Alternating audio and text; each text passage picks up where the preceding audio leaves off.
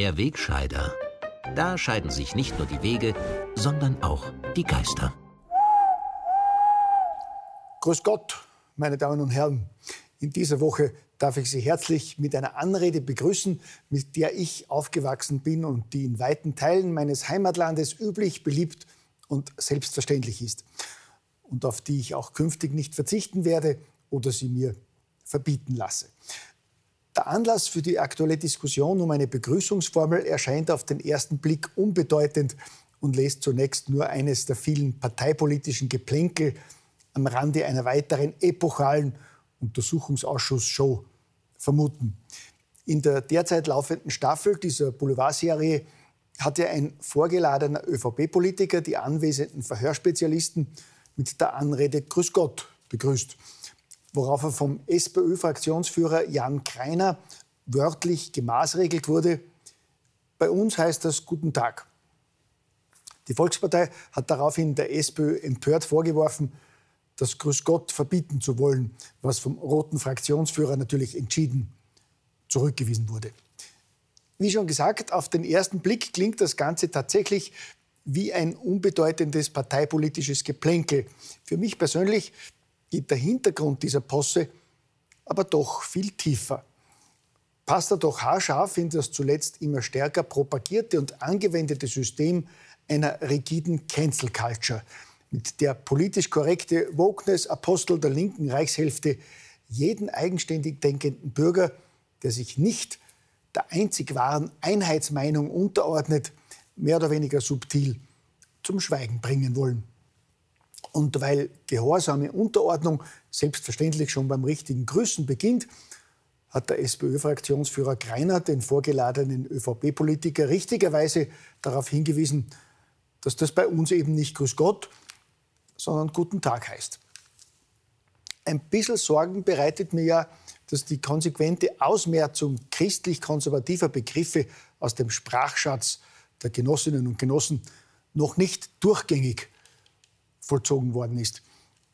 Ich meine, es schmerzt schon, wenn ausgerechnet der rote Wiener Bürgermeister Michael Ludwig und auch die SPÖ-Parteichefin Pamela Rendi-Wagner den burgenländischen Rechtsabweichlergenossen Hans-Peter Doskozil nach seiner Kritik an der Asylpolitik der Partei mit der reaktionären Floskel maßregeln, er solle doch die Kirche im Dorf lassen. Nach solchen Rückfällen im linken Lager lobe ich mir dann halt doch die Grünen. Die sind in Sachen Cancel Culture und völliger Vernichtung alter bürgerlicher Werte einfach wesentlich stringenter und konsequenter. Gell? Nehmen wir nur die mutige Stellungnahme unseres überparteilichen Bundespräsidenten Alexander van der Bellen zum österreichischen Veto gegen die von der EU geplante Erweiterung des Schengen-Raums auf Rumänien und Bulgarien. Unser Sascha, der früher ja mal Parteichef der Grünen war, war zwar bisher in vielen Bereichen ein ähnlicher Hasenfuß wie sein Amtsvorgänger, der rote Heinzi, aber jetzt auf seine alten Tage wird der Sascha plötzlich mutig und fällt öffentlich der österreichischen Regierung in den Rücken, indem er im Internet deren Veto gegen die Schengen-Erweiterung kritisiert und dementsprechend freudig in den Empörungschor seiner Parteifreundin Annalena Baerbock und der übrigen linksgrün-woken Genossen einstimmt. Aber nachdem dieser Wochenkommentar leider schon wieder der letzte vor der heurigen Winterpause ist, möchte ich jetzt über das aktuelle Wochengeschehen hinaus noch eine kurze Bilanz über das abgelaufene Jahr ziehen. Gut, das ist auch nicht einfach. Denn einerseits war 2022 auch kein einfaches Jahr von Ukraine-Krieg über Megainflation und Klimahysterie bis zum abklingenden Corona-Hype. Andererseits habe ich schon seit längerem ein Déjà-vu, das mich an meine Schulzeit ab den 60ern erinnert. Uns junge Menschen hätten damals natürlich Fragen zum dunklen Kapitel der 30er und 40er Jahre brennend interessiert. Aber man ist bei vielen Zeitzeugen auf eine Mauer des Schweigens gestoßen. Lass mich damit in Ruhe. Ich kann das Thema nicht mehr hören, war eine Standardantwort von damals. Und immer wieder hieß es auch, ich war gar nicht dabei. Demgegenüber haben sich dann Heerscharen von Nachkriegsgeborenen gebildet, die sich aus der sicheren Komfortzone einer sicheren Nachkriegsdemokratie heraus ganz sicher waren, dass sie damals sicher nicht dabei gewesen wären. Nicht bei den Tätern, ja nicht einmal bei den Eiferern, Vernaderern und bloßen Mitläufern, die sie ja bis heute intensiv bekämpfen. Und dann kam Covid. Und 75 Jahre nach Ende des Naziregimes musste eine Minderheit von kritischen Bürgern aus heiterem Himmel eine Werteumkehr miterleben, die man jahrzehntelang für unmöglich gehalten hätte. Die Bevölkerung wurde in Angst versetzt, in sogenannten Lockdowns wurden über Nacht Grundrechte ausgehebelt. Menschen, die sich nicht der von der Regierung über nahezu alle Medien verbreiteten Einheitsmeinung anschlossen und sich aus Angst, Sorge oder anderen Motiven nicht mit einer umstrittenen, unzureichend getesteten Gensubstanz impfen lassen wollten, die wurden ausgegrenzt, denunziert und ausgeschlossen. Heute, Ende 2022, ist nahezu alles, was kritische Ärzte, Wissenschaftler, Journalisten und Hunderttausende Mitbürger von Beginn an hinterfragt haben und wofür sie monatelang als Verschwörer, Spinner und Rechtsextreme diffamiert wurden, Realität geworden.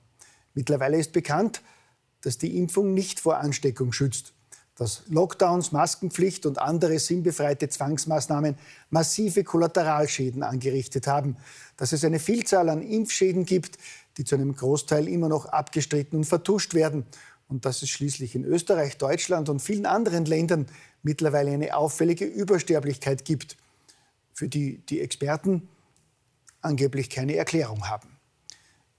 Die Reaktionen, und damit bin ich bei meinem Déjà-vu aus der Schulzeit, sind fast die gleichen wie damals.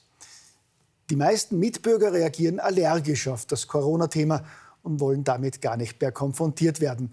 Teilweise wohl auch, weil die aktuelle Wirtschaftskrise viele Menschen mittlerweile noch viel stärker belastet. Das kann ich gut verstehen. Und Sie mögen mir verzeihen, dass ich es dennoch für meine gottverdammte Pflicht halte, auch weiterhin auf die Täter hinzuweisen, auf die gierigen Lobbyisten, die überzeugten und die verblendeten Politflachwurzler und die medialen Hetzer, die monatelang mehr als 20 Prozent ihrer Mitbürger beschimpft, diffamiert und ausgegrenzt haben und jetzt, ähnlich wie vor 70, 80 Jahren, so tun, als wären sie nie dabei gewesen. Die nach ihrer persönlichen Hetze gegen ungeimpfte Mitbürger noch vor einem Jahr jetzt so tun, als wären sie immer schon gegen Lockdowns und Zwangsmaßnahmen gewesen. Das aufzuarbeiten wird Thema in den kommenden Monaten sein, sofern ein von fehlgeleiteten Politmarionetten verschuldeter Wirtschaftscrash infolge sinnloser Sanktionen das überhaupt zulassen wird. Und dennoch möchten wir beide in dieser Zeit auf Weihnachten hin, so wie jedes Jahr, das Gemeinsame vor das Trennende stellen. Selbst in der dunklen Zeit vor einem Jahr, als in diesem Land tausende Menschen ausgegrenzt und ausgesperrt waren, haben der Till und ich allen Zuschauern, ich zitiere jetzt wörtlich, ob genesen, geimpft oder ungeimpft, ob Freund, ob Feind, Zitat Ende, ein frohes Weihnachtsfest und einen guten Rutsch gewünscht. Das wünschen wir Ihnen in derselben Grundstimmung auch heuer wieder.